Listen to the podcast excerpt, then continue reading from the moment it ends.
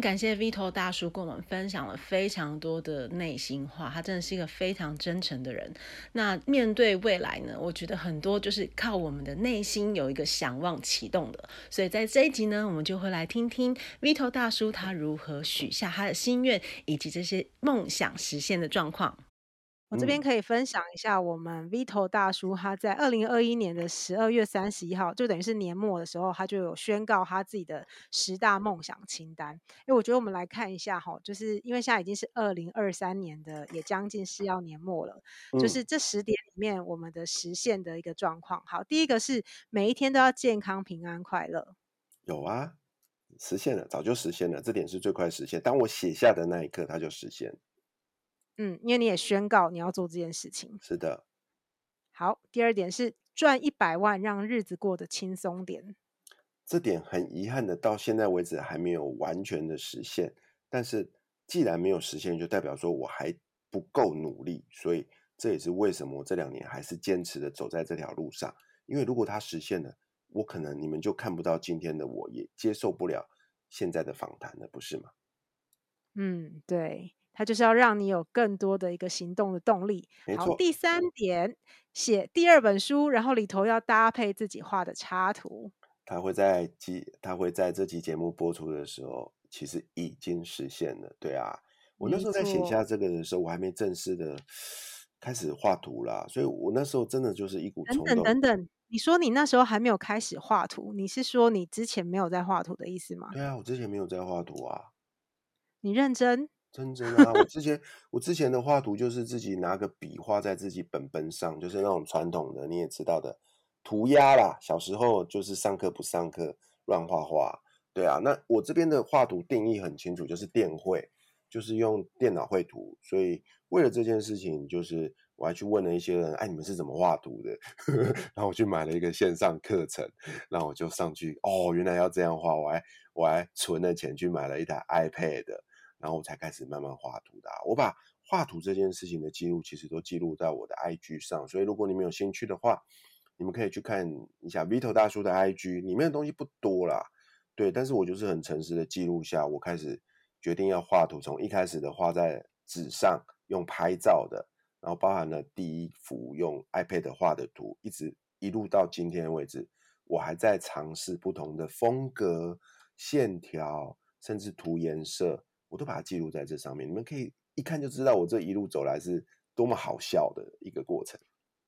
可是我看的部分我都觉得很棒哎，我们的标准真的都不一样。因为其实在我自己的人生里面啊，我就是常常也是，因为我觉得人有一个特别的地方，就是我们常常都会觉得，哎，别人有，但我可能这部分没有那么擅长，我就会觉得很羡慕对方。那画画就是其中一项，就是我觉得我没有那么厉害的。然后包含像前面我们提到的文字。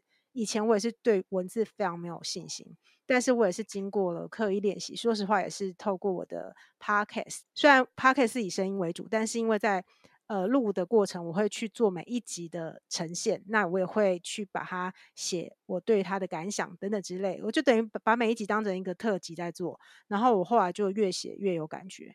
所以我也觉得很神奇。你刚刚说到 Podcast，我也可以分享啊。我在刚开始主持 Podcast 节目的时候，你也知道我的搭档是品熙嘛？哎，他可是个专业的婚礼主持人呢。我一开始跟他搭档的时候，我真的很想找洞钻下去，因为都觉得我不知道我在讲什么东西啊。然后就这样子，就一路很不要脸的录到今天。哎，我我也突然慢慢觉得，我好像比以前讲的稍微好一点了，但是我还是时常会在听很多。其他主持人的 podcast 的时候，还是会有那种感觉，就是哇，他讲的真好啊，我，好希望能够跟他一样。嗯，所以我们都会有这样的一个、嗯、这种心情，对不对？因为我们都想要更好。哦，对，嗯，我们都还在成为更好的人的路上。没错，其实你的书里面也有提到这一点。好，啊、再来第四点，嗯、粉丝团破一万人，成为台湾实现梦想的代表性人物。嗯，这个我觉得我达成了六成，为什么呢？因为我的粉丝团努力到现在刚破六千嘛。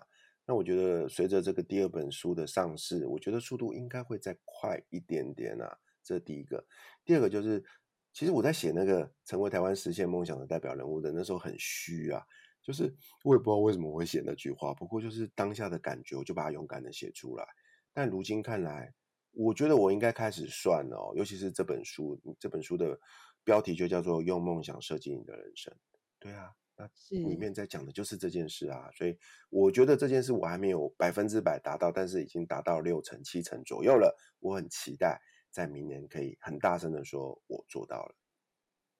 一定可以的。嗯，我对于这一本书的问世跟后续可以带给大家的帮助，我觉得非常的看好。再来第五点是粉红地狱辛拉面可以接到业配，然后进入前十大分类收听排行榜。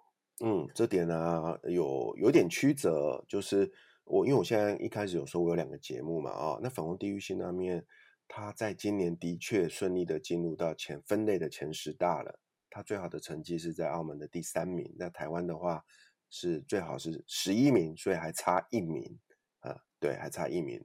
但是因为那时候写目标的时候，其实并没有定义的很清楚，就是我没有写说是台湾嘛，对不对？所以如果广义来说，我觉得我达到了。嗯、OK，那收到叶配这件事也是一样，以粉红地域性那边来讲，到目前为止还没有，但是我的另外一个节目有了。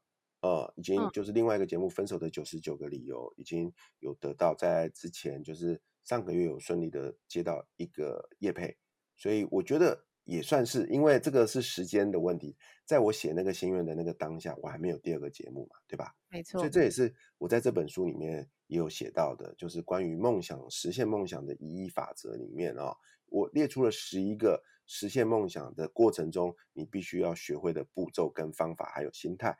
这其中有一个就是啊，宇宙永远会用你意想不到的方法实现你的请托。你看，像我那时候写的是粉红地狱，对不对？可是后来他绕了一圈，他用我的第二个节目提早实现我的梦想。那你要说，你要跟宇宙抱怨吗？说啊，你骗我，我没有用粉红地狱实现，没有，我还是充满着感激，因为我相信这是一个美丽的曲折的过程，而且。接下来不久，我有信心粉红地狱一定会进正式的进入台湾的前十名，而且也会很顺利的接到后面的业配，一定会，一定会。嗯、而且你真的都很真实哎。是啊。我那时候看到你的那个第二个 podcast，然后我一看那个第一集的主题，我就想说：天哪，你真的也太诚恳了。因为我真的觉得这是一个。我觉得真诚真的是 Vito 大叔的一个很棒的一个特质，然后他也很愿意的去面对自己。因为说实话，你要在，因为他录节目就等于是他会播放出去嘛，那播放出去就等于是说，哎，大家就会知道这件事情。因为其实你如果被 大众知道，可能你相对来讲还是会有一些呃，可能会被关心啊，然后会被询问的一些状况。我觉得这都也很靠自己要能够去。把持跟拿捏，因为你一定会有起伏，而且更何况还在疗伤，所以我觉得你算是很有点像是你有个伤口，然后你算是那种为了要让它好，你可能会忍痛把那块还没有长好的那个先撕开，然后让它赶快愈合。我觉得你好像是会做这种事的人哎。哦，坦白说，我没有你说的那么勇敢啦。然后我会做这件事，只有一个最大的初衷，最大的原因就是我希望帮助更多。跟我一样的人，让他们跟我一起痊愈，因为那过程真的太痛了。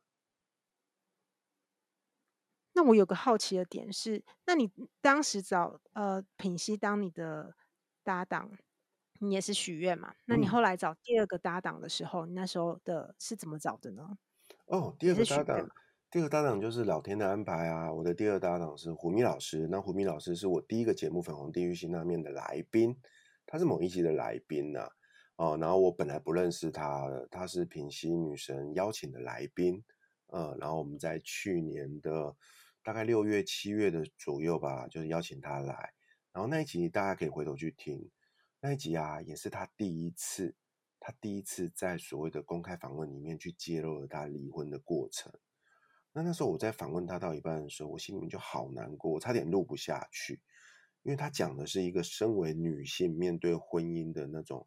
纠结跟痛苦的过程，那我录到一半，我就觉得好像好像都在讲我，你知道吗？就是他讲的当然不是我，是他的另外一半。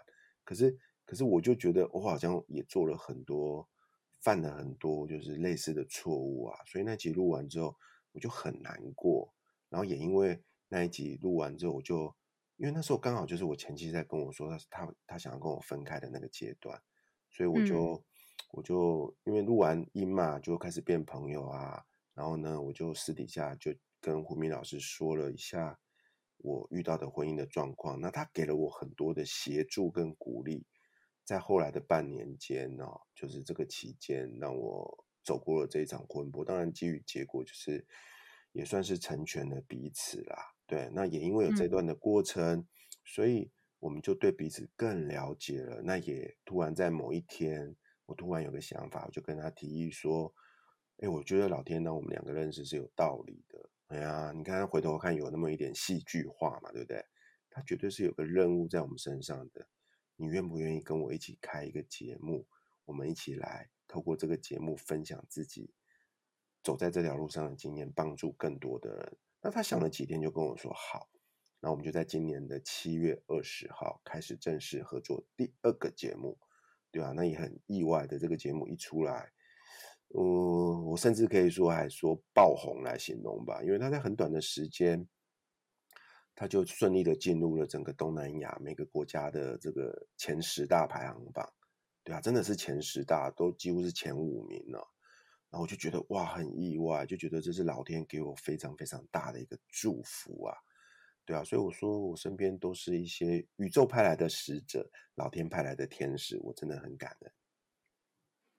但是我觉得，真的还是要回到最关键，就是你愿意揭露你最真实的那一面给大家，然后希望可以鼓励他们。因为我听那一集的时候啊，我就觉得，我觉得胡明老师缓缓的，就是原本感觉很像他在承接你的一个情绪，然后感觉原本是他安慰你嘛，然后后来他就也开始分享他的一些观点，然后我就我觉得那个整个的氛围，虽然你看到那是一个。你们之前就录的节目，但是而且我是没有这样经历的人哦，但是我都可以感受到那一种那种爱跟能量。哎，我我不知道怎么说明，就是大家可以去听，就到时候我会把链接放在下面，就是会觉得是很特别的两个非常真诚的人，在把他们自己很重要的人生很重要的时刻，然后愿意呃把这个部分。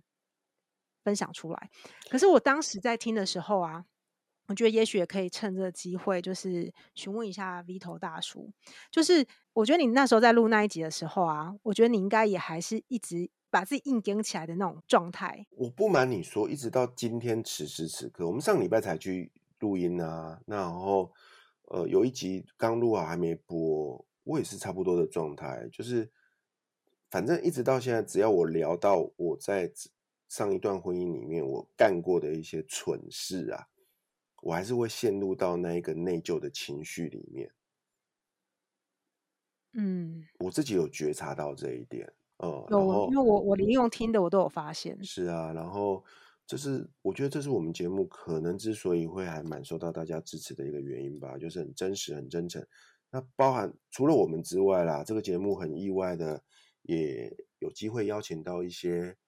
来宾 啊，啊，这些来宾也都有类似的经验。那他们在分享的过程中，也都有您说的一样的过程。那我觉得这是之所以为什么他能够很 touch 的一个原因，因为大家都大家都很 open 的把自己的生命经历分享出来，很真实，不假伪装。嗯，然后目的都很简单，就是除了那是一个疗愈的过程之外，他也希望能够帮助到更多正在收听节目的听众，所以大家有兴趣可以回头去看看《分手的九十九个理由》到目前为止采访过的一些来宾哦，我相信你们一定会很有感觉。那这也是实现了我另外一个愿望，你知道吗？因为我那时候在做 Podcast 节目，我决定要做 Podcast 节目的时候啊，我那时候就有一个 benchmark，就是我希望做。我希望做成像这个叫做欧普拉一样，就是，嗯、oh. 呃，就是他就是会会，大家都知道他是很会采访人的人嘛，对吧？然后就采访很多很大咖的这个国外的明星。那时候我就觉得我也想做这样的事情，呃，我不想要，我不想要只是讲那种啊你好棒啊，或者是什么你现在在做什么事情。当然那些事我也会做，但是我最感兴趣的兴趣的是去采访他。独特的生命那个历程，因为那个东西才是他独一无二、无可被取代的那个部分。完全完全非常的 echo，嗯，对啊，所以我觉得真的很不容易。其实像今天就是我们在录的这一天，哦，我们刚好就是有一个学习的群体的朋友，我们刚好就是在今天有在里面分享了，里面人不多，大概就九个，但是我们就在里面分享了一些，嗯，可能有可能几乎都是。除了自己以外都没有跟别人讲过的事情，嗯，对，然后我就觉得那真的是一个很安全，一定是安全感很够，你才会愿意做这样的分享嘛。然后就是一个很安全的树洞的概念，然后就彼此成为彼此的那个帮助跟支撑。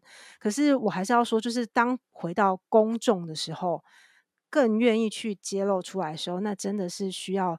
更多的那个愿意，所以我还是超级鼓励大家，真的可以去听，你绝对可以去感受到里面的真心真意。我觉得真心真意这件事情，是你用多么好的包装，然后多么呃特别的设计都设计不出来的，因为真实的情感就会自然而然的流露。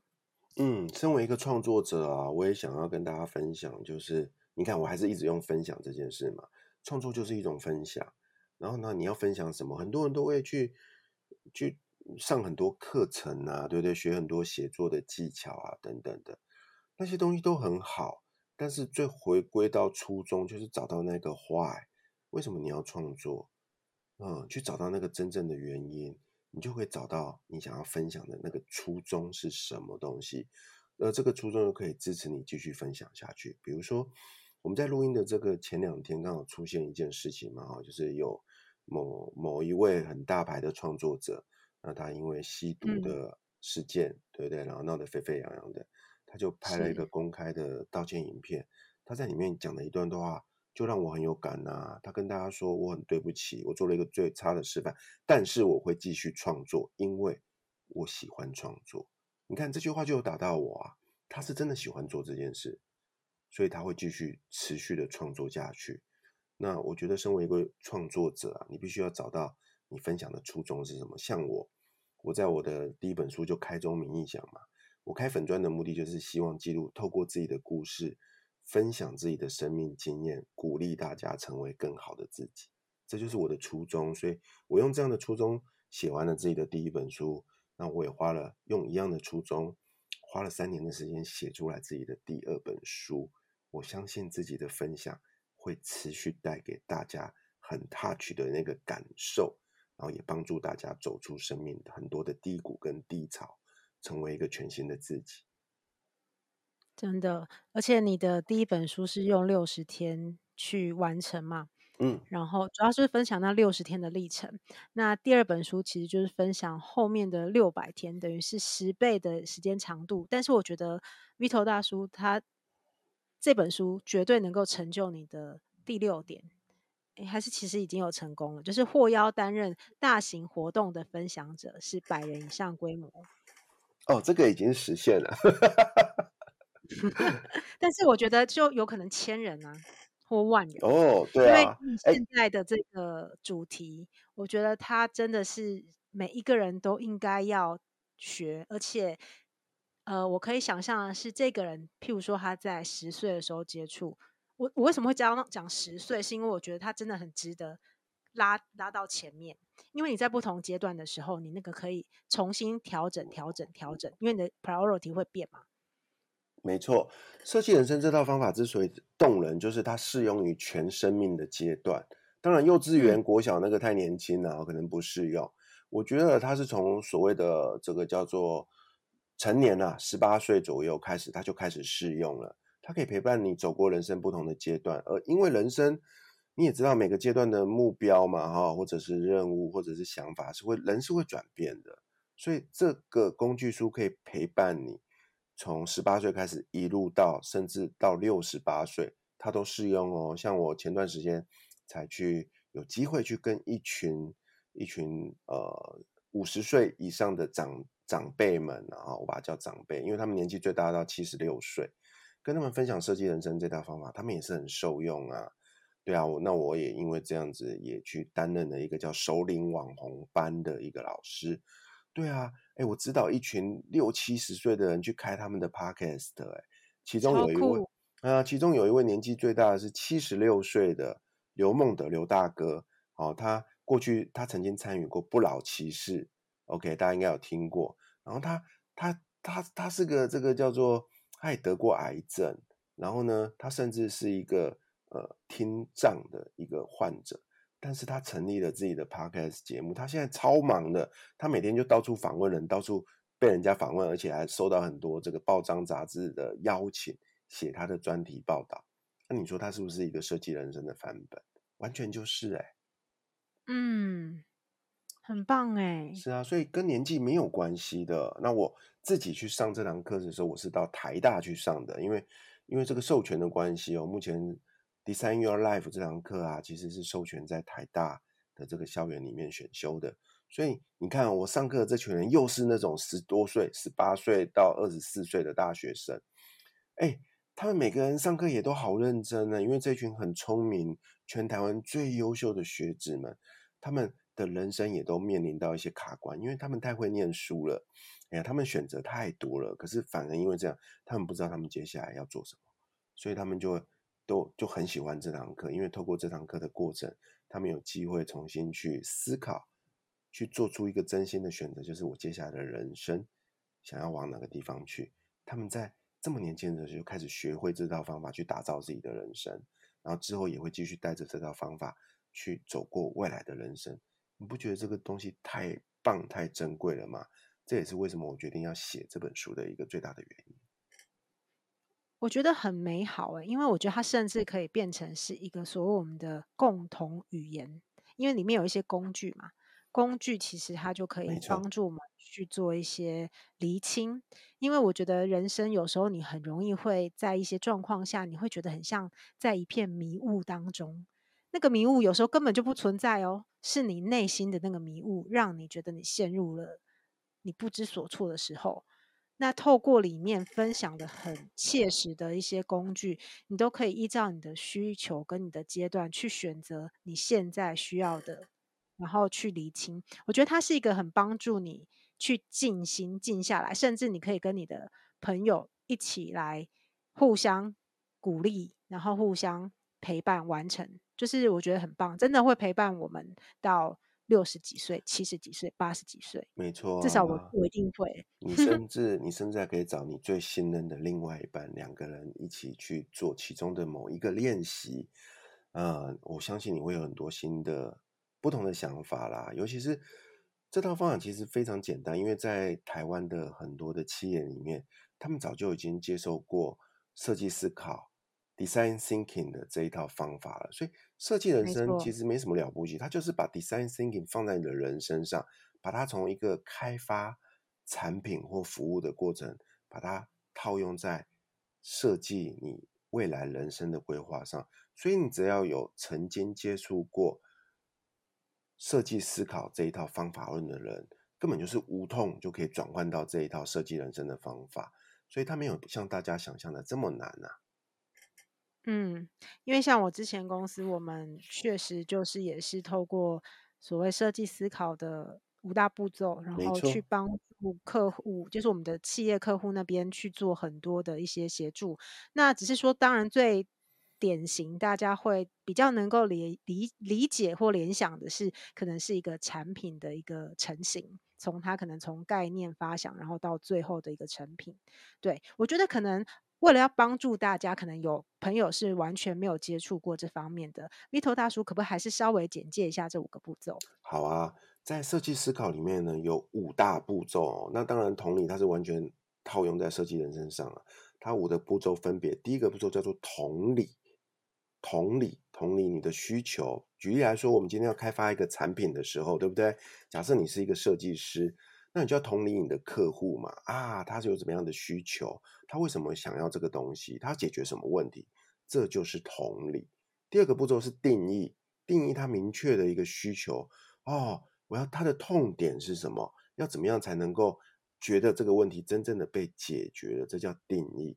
那第三个发程序叫做发想，发想就是去思考啊，我要怎么解决它的问题。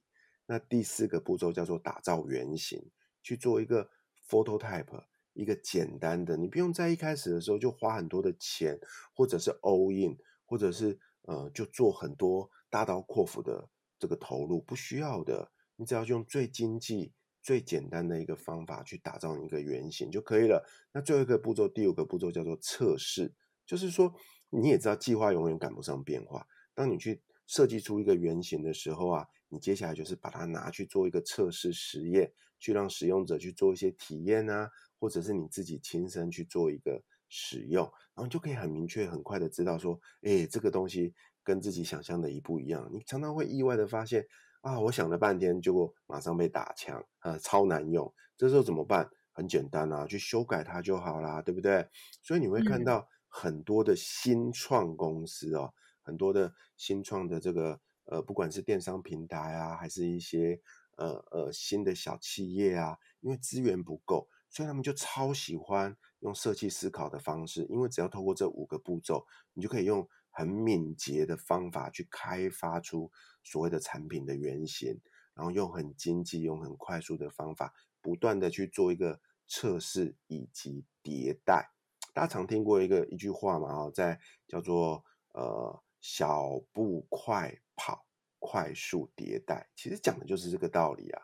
那我们今天只是把应用在这些新创上的这一套设计思考的方法放到自己的人生里面，简单的去想一想，当我今天有一个梦想，有一个目标，那我接下来要怎么做呢？其实就是一样，透过这五个步骤嘛，对不对？先同理自己啊，我是谁？我想要什么东西？再来定义此刻的我，我到底要怎么样去完成这件事情？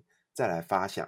设定一些行动的计划，计划对不对？然后去想要怎么样去做这件事情，再来去打造一个原型。你可以继续保有你的工作，但是呢，你可以透过工作之余的时间去做一些测试，比如说原型的访谈啊，去问一些已经在做这件事情的人嘛，对不对？哎呀，然后你就可以去，你就可以去避免掉很多无谓的投入以及失败，最后就去做一个测试啦。我试着去做，比如说去打工嘛，对不对？哎呀，去做一个打工啊，去做一个无偿的一个投入，你就可以验证我在做这件事的感受如何。感受是骗不了人的。我们常会发现很多东西是你想了半天去做，才发现它跟你想的不一样。可是这时候你工作都辞了，这时候你钱都花了，怎么办？啊，头都洗到一半了，怎么办？所以。设计你的人生这套方法真的是很好用诶，就是你可以把你所有的计划依照这五个步骤，用最简单、最最轻松的方式，就一步一步的、慢慢的去实现它。这就是设计人生的五个步骤。嗯，对，其实简单来讲，呃，就是你就是针对你想要做的事情，你就是依照这五个步骤，你就循序的去给自己一个进程。就是一个 checkpoint 啦，我觉得直接讲就是一个检核点，然后透过这个检核点当中，你就可以知道你自己进到哪一个阶段，然后你就真正的去试试看。就像刚刚我们可不可以再用一个例子，呼应最前面讲到的那个假设，这个人你前面是说，如果一个工程师他对于剪辑影片有兴趣嘛，嗯、我们譬如说我们用类似的一个例子，我觉得也许也可以用。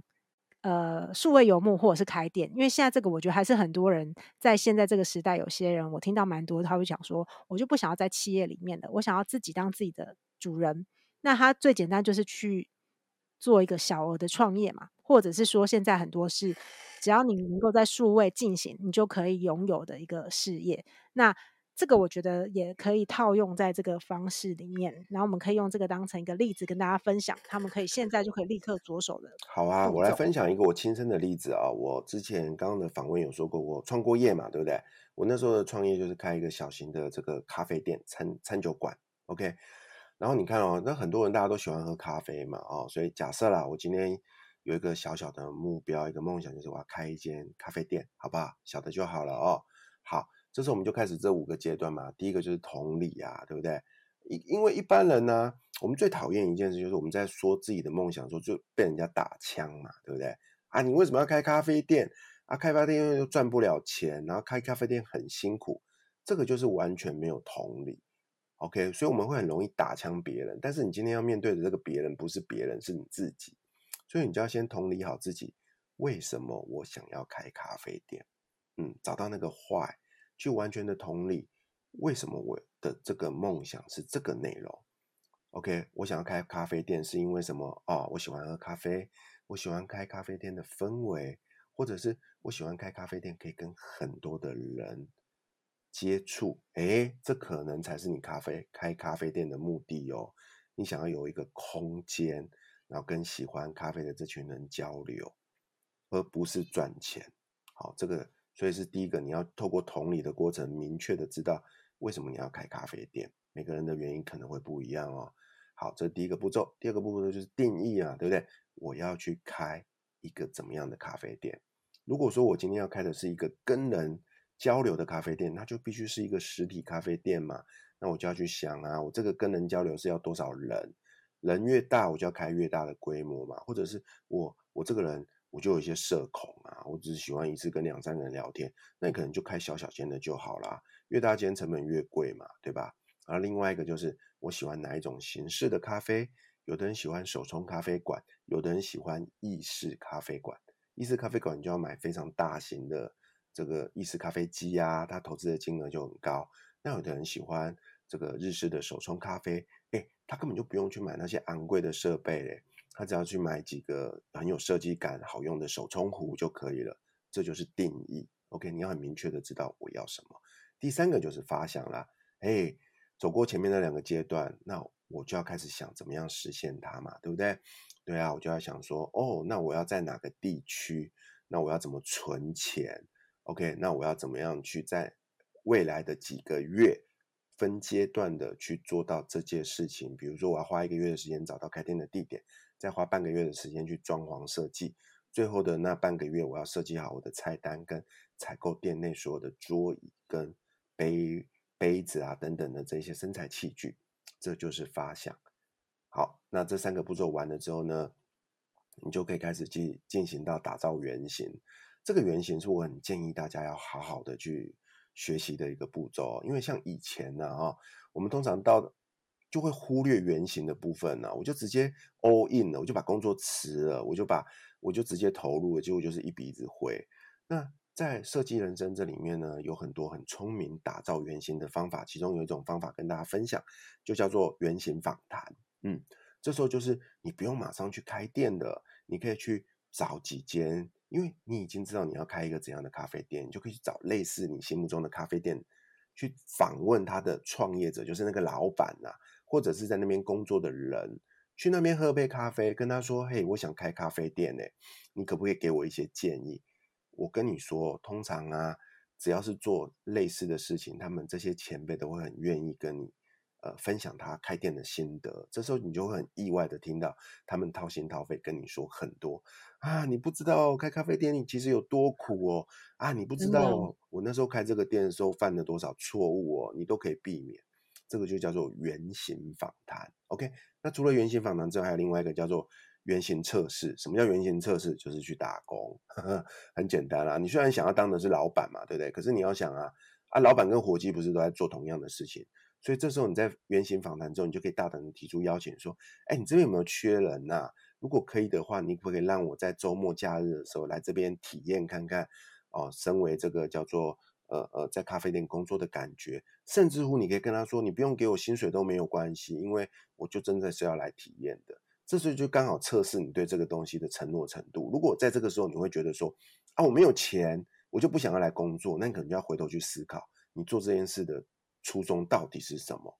哎呀，因为如果你这件事真的是满足梦想的话，你这边时候你会有很大的一个决心跟动力，即便是无偿啊，你都会去做的。所以，透过原型访谈跟原型测试的方法，你可以去快速的去避免避免掉传统就是搞不清楚状况就贸然投入而失败的风险了啊。那最后就是一个测试啦。当你走过前面这四个阶段，对不对？哎，你还是一样。你可以不用贸贸然的就马上去开店，OK？因为你很肯定走到这边的话，你可以做的测试就是正式的、正式的去找一个类似这样的一个工作，哦，就是先去打工，或者是先用这个叫做兼职的方式，让自己去慢慢累积在这个领域的一个工作经验。所以你看到很多斜杠工作者哦，他们一开始都还是会保有一份工作，然后利用这个呃呃闲暇的时间开始发展自己的第二专长或者是第二事业。然后慢慢的等到有了一个比较稳定的收入之后，才慢慢的去切换比重，甚至到后面把原本的工作完全结束掉。OK，所以这是走过这完整的五个过程。你有没有发现有什么不一样？你就不用像以前一样啊，很多人开咖啡店死在半路，是因为他们完全没有经过这五个过程，他们就只是想要开个咖啡店，准备好钱，把工作辞掉就去干了，结果才半个月，才一个月，没有生意，他们就倒掉了。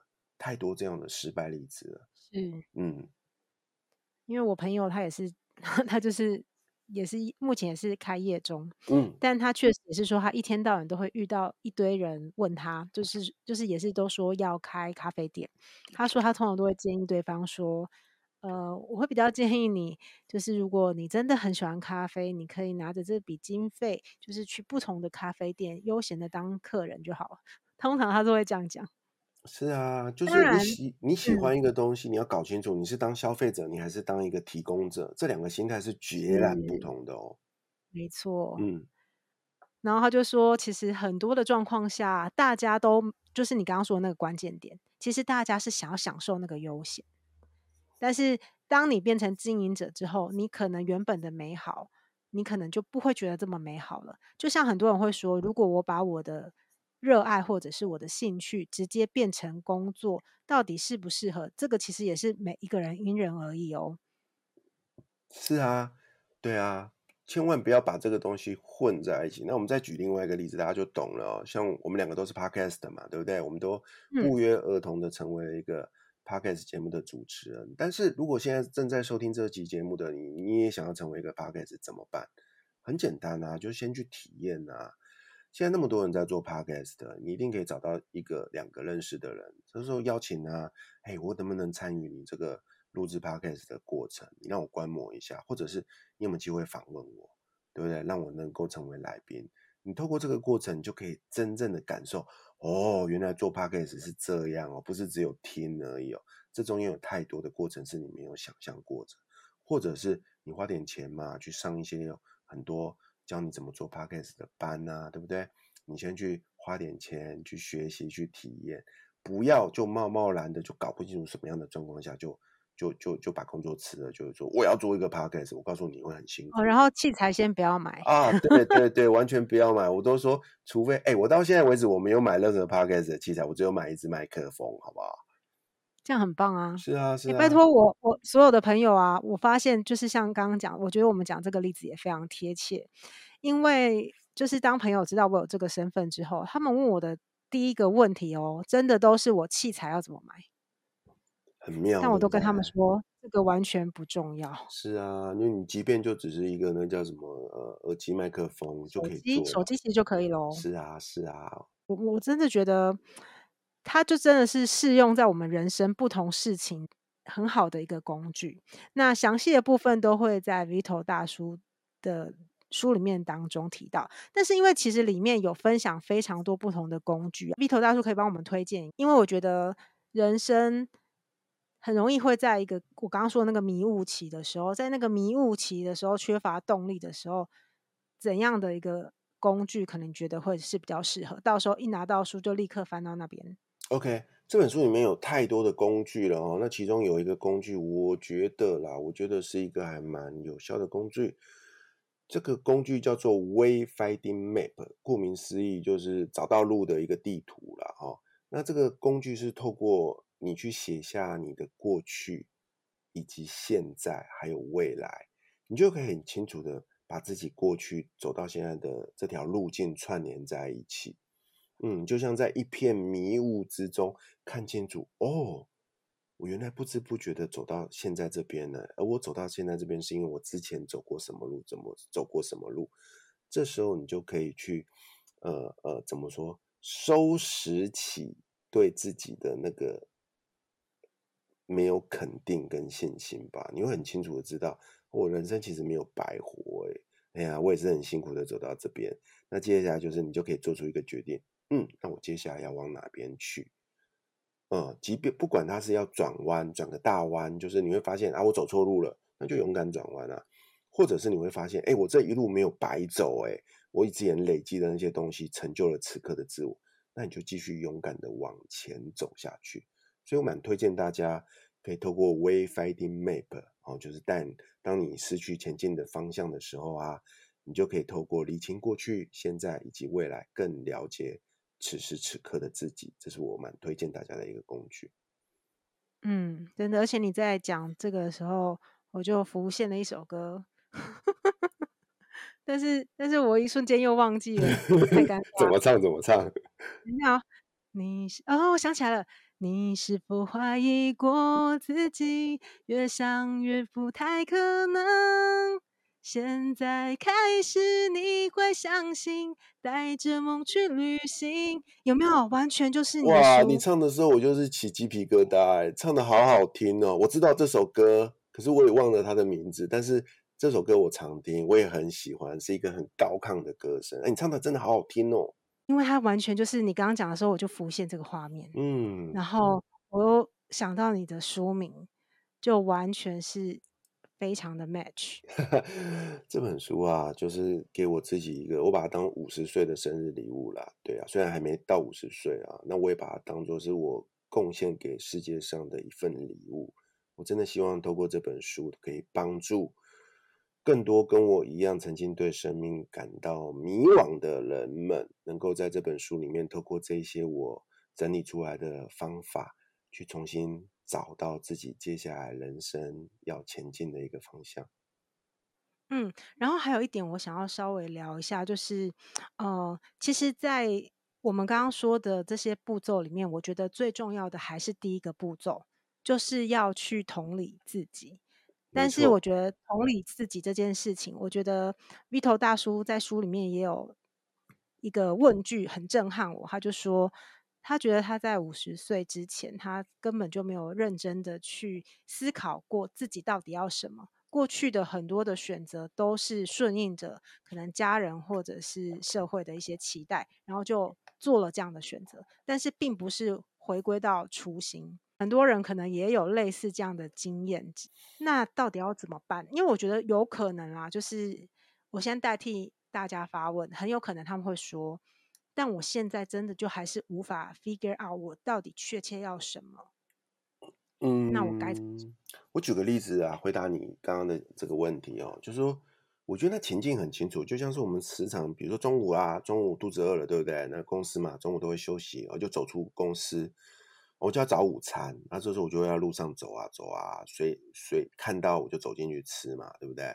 那就是我们过往的人生的范例啊。哎呀，就是有什么我就走进去吃啊。嗯、那当然走进去的时候，你就会垫垫自己的荷包嘛。就是我现在要多少钱，对不对？你不可能走到一间店，就是它超贵的啊，你走不进去嘛，对不对？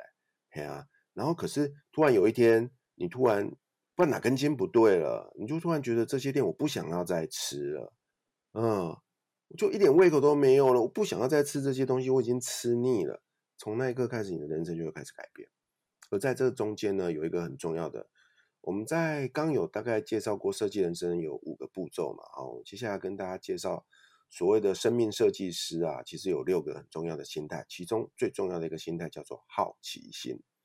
好奇心，嗯、对，在过往的人生里面呢、啊，我们都走在轨某个角度都走在一定的轨道上啊，然后既然是轨道嘛，就像坐捷运一样，你永远知道下一站是哪里，哔哔哔哔哔，对不对？下一站是哪里，你都知道，闭上眼睛你都知道。可是你有没有想过一件事啊？突然有一天呢、啊，那个、那个、那个捷运坏掉了，有没有？那个、那个，不要说列车出轨，停电好了，那你就被赶出捷运站，然后你就走出那个捷运站的出口，你走到地面上，哎，你突然一时间不知道我在哪里呢？你有没有那样的感觉？到了一个完全不知道的地方，靠，怎么办？怎么办？这时候你会一开始会害怕嘛，对不对？可是接下来，哎，你就要有一个所谓的好奇心，哎，我到底在哪？就开始研究啊。啊，我要去哪边？那我要怎么到那边？可能是接下来要坐公车，还是骑 U-Bike，还是怎么样？就是你就要开始去思考了。那这时候你的好奇心就开始出现了，对不对？所以我说，好奇心是身为生命设计师最重要的一个心态。很多人不管你今年几岁了啊，尤其是年纪越大，通常啊就会失去对生命的热情以及好奇，因为你的人生就是这样啊，每天就是行尸走肉的这样过去啊，就像我过去的人生一样。但是我在四十五岁那年，突然间因为 COVID-19 没有了工作，我就开始对未来产生了超多的好奇心，尤其是我开始做个人品牌之后，我突然发现好多事可以做，那我都很好奇这件事做了会怎么样，那件事会做了会怎么样。所以当你开始拥有一个好奇心的时候啊，你的人生从此就会有截然很大很大不同的改变。所以一切都是由好奇心开始的。没错，其实像我自己，呃，可能很多人如果是真的认识我本人的人，也会觉得。呃，我很乐意去探索很多东西。我觉得也有一个很大的关键，就是刚刚提到的这个特质，就是好奇心。那因为我不只对事情有好奇心，我对人也很有好奇心，所以就会变成是说我在呃很多的生命阶段中，或者是甚至是每一天，我都可以找到各式各样不同的乐趣。我觉得只要有那个让你觉得有趣的点。你就有机会去开出不同的花朵，你就会觉得很多东西都超好玩的。没错，那好奇心最好的示范是谁？你知道吗？小朋友，你去看那个小朋友，嗯、尤其是那种还不会走的小朋友，哎，你有没有发现他们什么东西都可以玩呢？有没有？然后呢，什么东西都愿意拿来摇一摇，他们根本就不会管说那个东西有没有毒，会不会吃的人啊？他连就就算看到一只虫子，他们都可以玩半天。那大人早就躲得远远的，哎呦，好恶心哦！所以我说，小朋友是最好的老师啊！每个小朋友身上的好奇心都是我们可以值得观摩的对象。是的，没错。而且我觉得，我再回到就是我们刚刚前面提到的 Vito 大叔的十大梦想清单，其实我觉得里面的七跟，特别是七，其实我觉得七跟八都很适合很多人呢、欸。因为七是获得一个属于创作者的奖项鼓励，其实我还我觉得它适用于所有人。怎么说？嗯，因为其实你每一天，你已经在创作属于你的一本人生记录了。嗯哼，这是一个面向，只是差别在于你有没有选择，就是把它，譬如说你把它记录下来，嗯、或者是说你有把它呃公布给更多的人知道。但是实际上你本身，我觉得要有一个体认。就像在 Vito 大叔的书里面也有讲嘛，你要先相信你自己的身份是什么，嗯，然后你再去做相关的一些行为，然后你就可以去拥有你想要的结果。我觉得那个信念非常的重要，就是你要去相信你正在创造。所以我觉得创作者这件事情本身就是适合，而且它确实也适用在每一个人身上。你只要想到这件事情，之前有一个比喻是类似像说，你就像是你自己这这部电影的导演，只是你也是自导自演。没错啊，所以我说我就是一个我在做一个叫做人生的实践秀啊。我常觉得自己很像那个金凯瑞啊，我就是透过呃开粉丝团去分享我的每一天，去去跟大家分享我正在实践的这一场。人生的实践秀，所以很多人就一路跟着我读到了现在啊，因为他们都很好奇，说这个大叔到底还可以变出什么名堂？对啊，然后很意外的，哎，就也走到现在啊，而且感觉还蛮好玩的哦。嗯。其实某方面来讲，我的 podcast 的听众也是一路这样子看到我，因为从当时我录第一集的时候，我根本就没有想到后面我会到现在的此时此刻，是啊，现在的，嗯，这个啊，就延续说明，刚刚我们聊了生命设计师最重要的一个心态嘛，对不对？我我接下来我再分享一个心态就好了哦。第二个心态叫做行动导向，嗯、行动导向就是不管你的梦想是什么，你就想办法把它变成真的嘛。像我们说啊，我们想要做个 podcast，如果你没有做第一集，就不会有第二集；没有第二集，就不会有现在的这一一大堆集数，不是吗？所以，身为一个生命设计师，你就必须要有好好的行动导向哦。那这点，我觉得主持人就做得非常的好哦。你看看，哎，你的节目就一路做到现在，也累积了很多支持你的听众。所以，为了他们，我们都要好好的继续做下去。对，而且其实，在做的过程当中。我自己真的也收获很多很多，而且你因为就是因为我有这个节目的基础嘛，然后我就在看不同的事情的时候，我就觉得哎，这个也好适合分享给我的听众哦。因为有时候大家也会给一些回馈嘛，他们就会说听到什么东西对他们很有帮助，然后就会更激起你那个想要更多给予的心。是的，付出者收获嘛，这句话你一定听过嘛，对吧？是是是，嗯、对啊。然后再来第八个是获邀合作线上课程，改变更多人的生命。嗯，这个啊，到现在还没有实现，但是我相信它也很快就会实现了。那注意我的用词，嗯、我写的是线上课程嘛，对不对？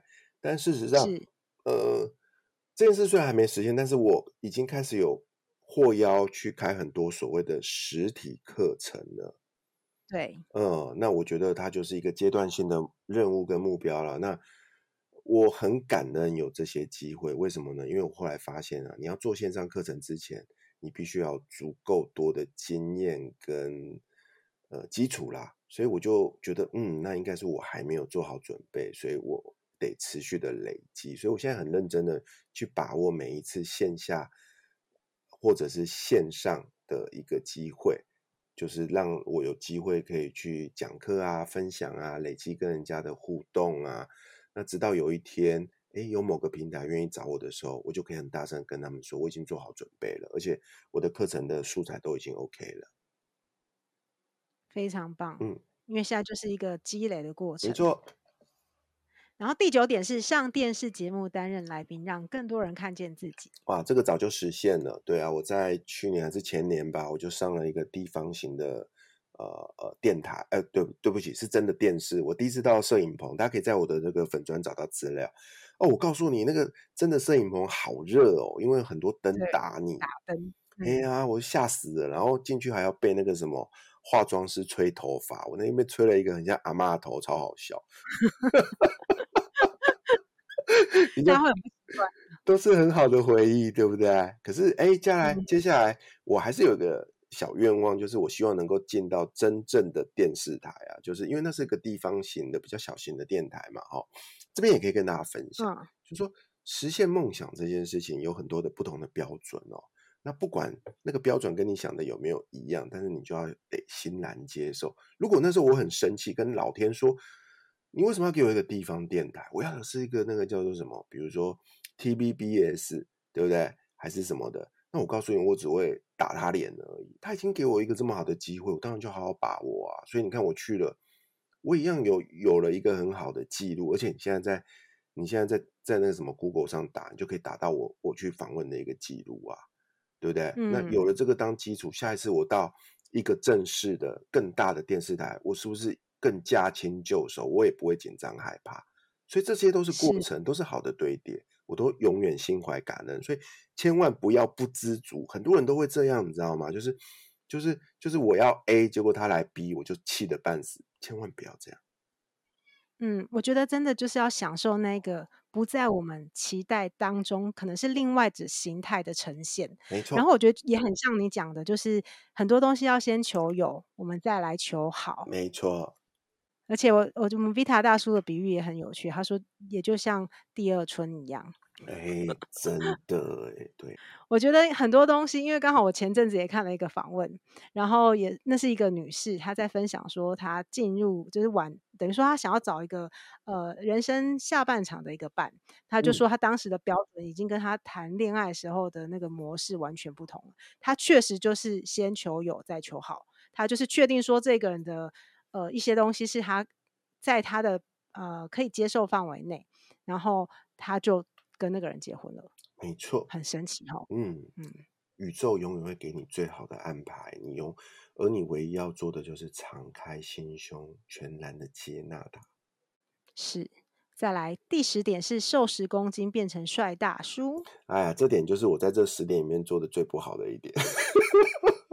也就是每一年都有列的，对不对？对，那我相信每一年都说有要这个。我相信，身为身为一位女士嘛，对不对？减肥永远是人生最大的一个课题啊。对一个大叔来讲也是啊，对啊。所以这件事情就真的就是起起伏伏啦。我曾经有瘦过呃三四公斤，然后可是可能没多久又胖回来了。不过我觉得我倒是还维持的不错啦，就是至少至少我还是让自己在一个很健康的一个状态。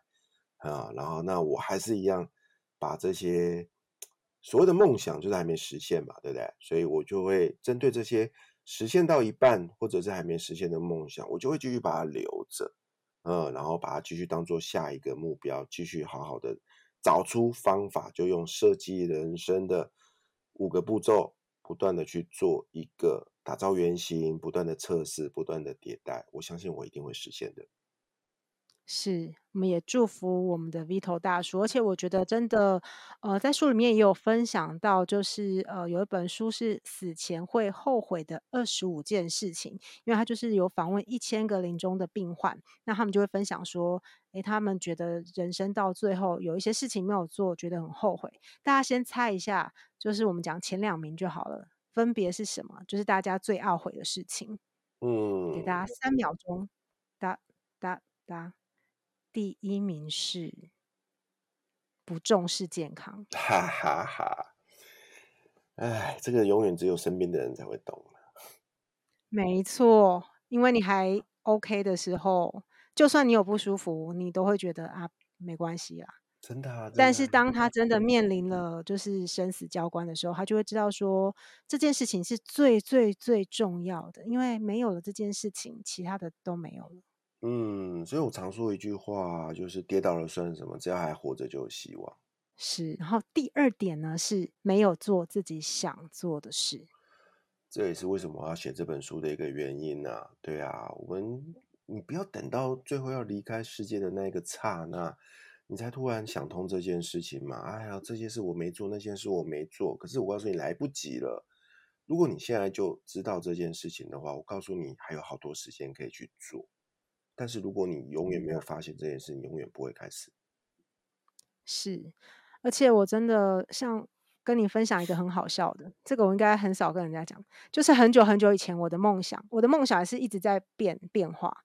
我以前小时候的梦想啊，是当老师的老师，这是我的第一个梦想。嗯，听说是大学教授的意思，这是我爸讲的。嗯，他说不知道为什么有个孩子会说想要当老师的老师。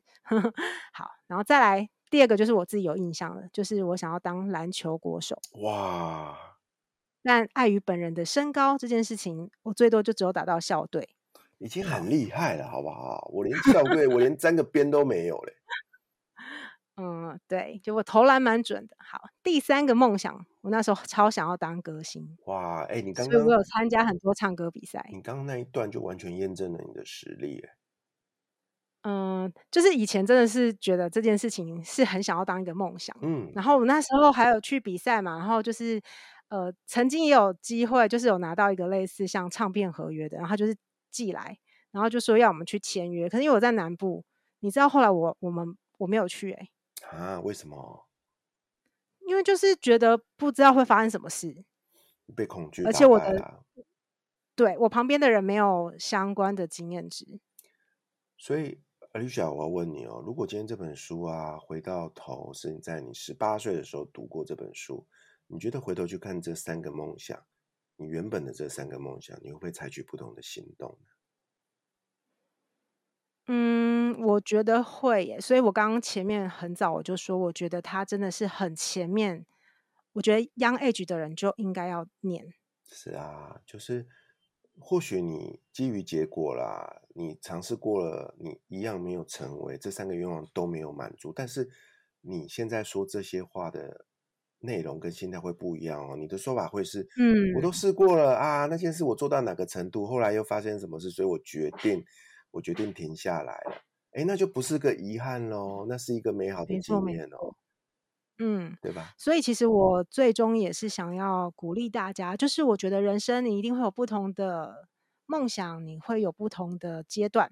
像里面也有提到说，我们的梦想也会重新排序。那我觉得这个核心关键也跟我们人生不同阶段的价值观跟我们的选择不同。就像我相信 Vito 大叔当时单身的状态，跟后来他成为一个丈夫、成为一个爸爸的时候，他的。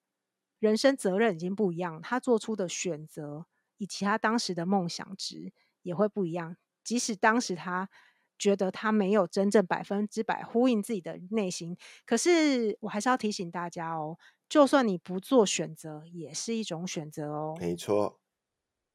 所以真的要很，嗯、呃，尊重自己，然后也要承认自己。不管你是做了选择，没做选择，就像我刚刚说的嘛，我那时候没有去了解，甚至去就直接放弃了那个机会。在我的心目当中，我就会觉得是确实它就是一个遗憾，因为至少如果我有去呃了解，我去经验的话，就算最后没有成功，我真的会觉得说哦，至少我有尝试过，而不是好像我当时怎么没有去试试看。嗯，我觉得这是完全不同层次的事情，就是永远不要去否定，轻易的否定自己啦。就如同 Alicia 刚刚说的。不做选择也是个选择，但是今天你会有一个新的机会重新去做选择，很像绕口令啊。嗯，但是真的是这样。嗯，然后我觉得最后也真的是要诚挚的在呃推荐我们 Vito 大叔的书。因为我觉得这两本书都很值得你深思，特别是我觉得你，我还是非常建议可以从第一本开始念，因为随着那个六十天、五十九、五十八、五十七，你知道那个心也会跟着啵啵啵啵啵啵啵啵，一定也有听众跟你反映过吧？就是他会跟着你。有啊，大家都大家都入戏很深啊，我都会说你不要入戏太深，那是我的故事啊，你看看就好啊。因为因为你会感受到那个那个时间紧迫，而且因为我们可以同理你嘛，当下，嗯、所以。会觉得很紧张，然后可是回到我每一个人的人生啊，我们的每一个人生就是我们就是自己最好的老导演，我们也可以从现在开始创造一个我要实现梦想的六十天呐、啊，对不对？没错，对，所以真的要非常的鼓励大家。然后我们 Vito 大叔第二本书是可以陪伴你一辈子的工具书，绝对也一定要强烈的支持，因为在我们现在上映这个。内容的时候呢，这本书也就是用梦想设计你的人生，也已经上市了，请大家一定要多多支持。然后还有他的两个 podcast 都是跟很棒的主持人一起主持的，我觉得真的都是用很真心真意的在在跟大家搞鬼，真的是不听不行。感谢 Alicia，就像你的人生自选曲一样，也是陪伴我们度过很多很棒的时光跟岁月啊。是。好哦，那我们今天就非常感谢 Vito 大叔，我们也期待之后我们可以有更多交流的机会。谢谢 Vito 大叔，谢谢 Arisha，拜拜，拜拜。